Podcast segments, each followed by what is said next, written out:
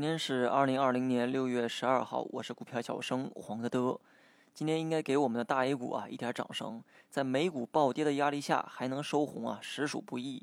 A 股呢向来有一个习惯，习惯将利空啊全部表现在开盘上。那么今天呢亦是如此，早上暴跌式开盘，随后呢不断的走高，开始了修复式的反弹。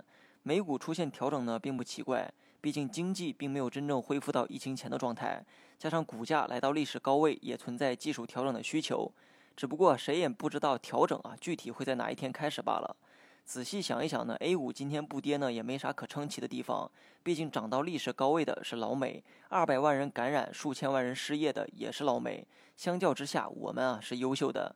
今天 A 股抗跌呢无可厚非，只是没想到如此抗跌，过于理性的走势啊让我感到有一些陌生。大盘今天节奏呢，的确是探底拉升，但过程依旧还是那么难以预料。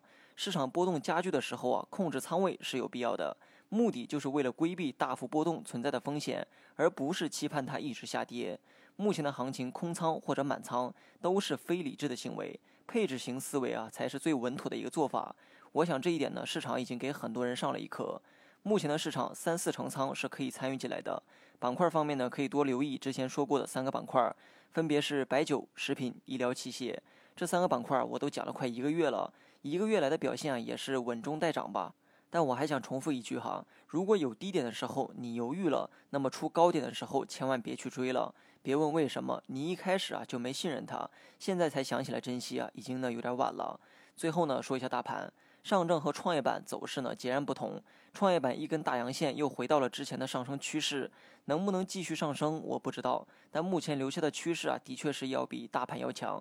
大盘五日线拐头朝下，死叉十日线的时候就会形成头部压力，同时的 MACD 啊也有死叉的迹象，所以日线二九三二点附近是第一道压力位，目前距离该位置呢也不过十一个点，所以即便说做出了继续反弹的预期，但高度也相对有限。即便真的继续冲高，可能也会回撤下来，再做一个整理。好了，以上全部内容，下期同一时间再见。